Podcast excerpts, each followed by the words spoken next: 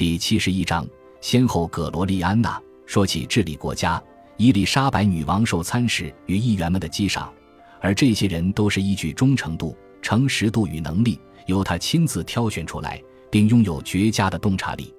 尽管他曾向一名大使表示：“我们没有枢密院不行，对国家事务来说，最危险的莫过于自负。”但在听过所有枢密院参事的意见后，则是由他来做出最后的重大决定，尤其在外交事务上，他有最独到的见解。他并不认为自己一定要参考参事们的意见，甚至常常对他们大吼大叫。更有甚者，要是有参事与他意见不合，他便会暂时禁止他们踏入宫中。许多参事为了提出意见，都必须有受到轻微处罚的心理准备。女王一点也不在意让大臣们感到不便。他认为大臣必须和他一样认真工作、有效率，致力于履行国家职责。若他们办不到，他会坚持了解原因。他能洞察一切，是个严格的女主公。一次，亨斯顿勋爵离开他的宫职太久，伊丽莎白女王便对他的儿子发飙：“畜生！若要浪费我们的时间，干脆任他自生自灭，找人来替他的职好了。我们才不想浪费自己的时间。”哈林顿爵士则记得，他总是要塞西尔陪着他交谈到深夜，在他离去后再召来一位臣子，偶尔测试身边的人对他的情感。每个人都会私下展现机智，若有人在他面前伪装掩饰或不采纳他的意见，他绝不善罢甘休，有时惩罚也是不可免的。经过这些深夜滋伤后，在第二天破晓前，女王就已准备好继续处理国政。他似乎不需要太多睡眠，说他是工作狂绝不夸张，甚至可以说是恰如其分的形容。哈林顿爵士证实，有一次他甚至一边写信一边下达命令，同时还可以听取简报，并下达简单明了的指示。每天他都会与臣子们接力进行私下咨询、读信与公文、写信或向他人下达命令，了解账目并听取他人的请愿。他将信件。备忘录与手札都挂在腰间的大型随身囊中或寝宫中，若不需要了就丢掉。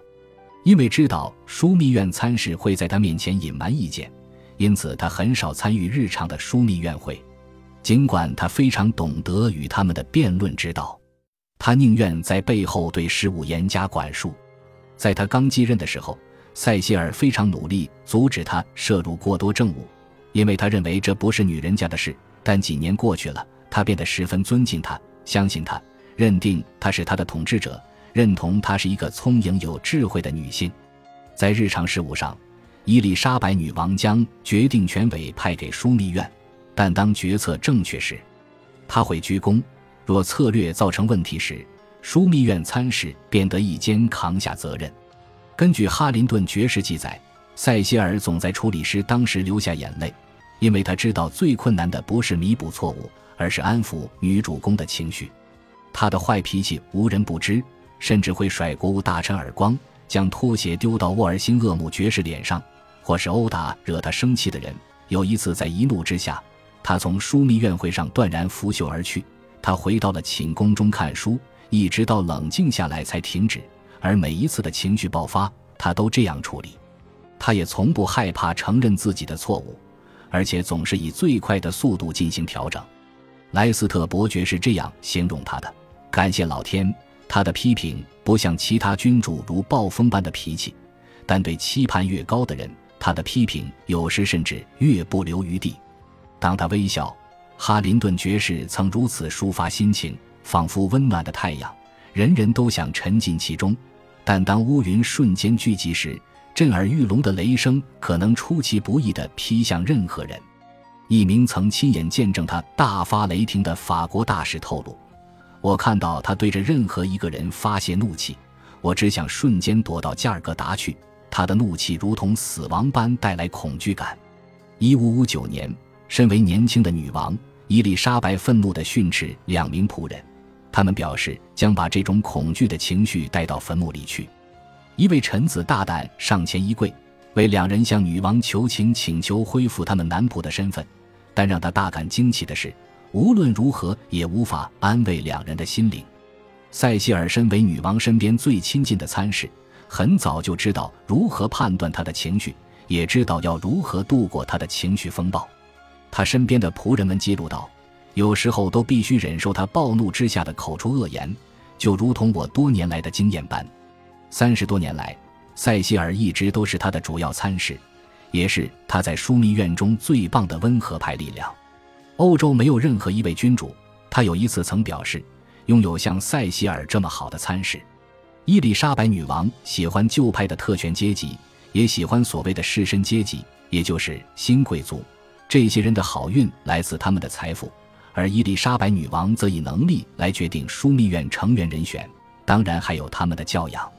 他认为这些服务国家的人必须有最高素质。他身边多数的臣子们，在某种程度上都彼此有亲戚关系。当然，也因此为伊丽莎白女王的宫廷中带来和谐的家庭气氛。尽管罗伯·农顿曾指称，他就是宫廷派系内讧的罪魁祸首，但西德尼文件则表示，他懂得运用智慧制衡各大势力。然而，比起枢密院，英国国会就显得更难掌握，因为国会的层级更低。女王认为，身为一国之君，她的权力完全凌驾于国会之上。但下议院中的清教徒却常常反对许多议案，而上下两院也常常嫉妒彼此的权利与特权，总是想方设法要拓展自己的权利。女王与国会的冲突因此难以避免，就如同我们所见，伊丽莎白女王偶尔也有不得不认输的时候。只要可以，她都会尽量避开国会。在她执政的四十五年间，国会仅开议过十次。总共工时约为一百四十周，根本不到三年。女王仅在国会开议前与休会前，穿着她的长袍，戴着王冠，坐着驳船或骑马而来参与仪式。在这些特别的日子里，她会亲手撰写演讲稿。若上下议院议员想要与他沟通，就必须派遣代表前往他当时所居住的宫殿。在医院代表上前下跪后。他会从王位起身，优雅的鞠躬或行屈膝礼回应。传令员会负责为他带来议事辩论的消息，而塞西尔则负责向上下两院传达他的期许。宣布召开国会是我的权利。伊丽莎白女王一次曾如此提醒两院议长：解散国会或进行决策也一样是我的权利。不同意国会的决议也是我的权利。部分事情，包括继位与他的婚姻。就是他认为不是合由国会讨论的问题，但国会方面的想法总是相反。在外交政策上，欧洲在法国与西班牙这一类天主教强权主导下，伊丽莎白女王的政策以保持英国国家的稳定与繁荣为主。靠着就连参事都不见得能理解的迂回曲折的外交政策，他成功的达成了目标。战争会威胁大英王国的稳定与他的财政。因此，对他来说仿佛诅咒。他与菲利普二世的态度大相径庭，他完全不想建立自己的帝国。因此，在一五九三年，他向国会宣告：“这件事对我来说如此简单自然，那就是这么多年的统治下来，我并没有任何拓展疆界、扩大领土的想法。尽管我有多次的机会，我心已决，绝不入侵任何邻国疆土，也不夺取他国王权。”能治理我自己的国家，以君主之名执政，足矣。伊丽莎白女王的性格复杂，她是个十分认真的知识分子。时间许可下，每天都会花上三小时读历史书，一直到她晚年死前，都会将翻译塔西佗、波艾修斯、普鲁塔克、赫拉斯与西塞罗的作品作为娱乐。他甚至也能吐出流畅又拗口的诅咒，就和那个年代多数好人家的侍女一样。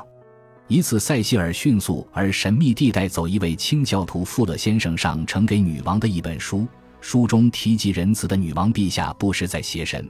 公众之前，最令人悲伤的是，常在神与耶稣存在之处，在许多神的荣耀降临之所，圣人、宗教与禁忌之处口出诅咒。在女王陛下邪恶的示范下，多数的臣子也常常口出诅咒，甚至说亵渎的话。这简直是让神的名誉扫地。伊丽莎白女王要求看那本书，但在一名侍女的默许之下，那本书很幸运的不见了。与母亲安波林一样，伊丽莎白女王非常喜欢俏皮话，真实的笑话即以机智胜过最机智的人。对于喜剧演员理查德·塔莱登与女侏儒滑稽的动作，总是能引发他激动大笑。但他有完美的餐桌礼仪，吃喝的动作都十分优雅。最喜欢的饮料是啤酒。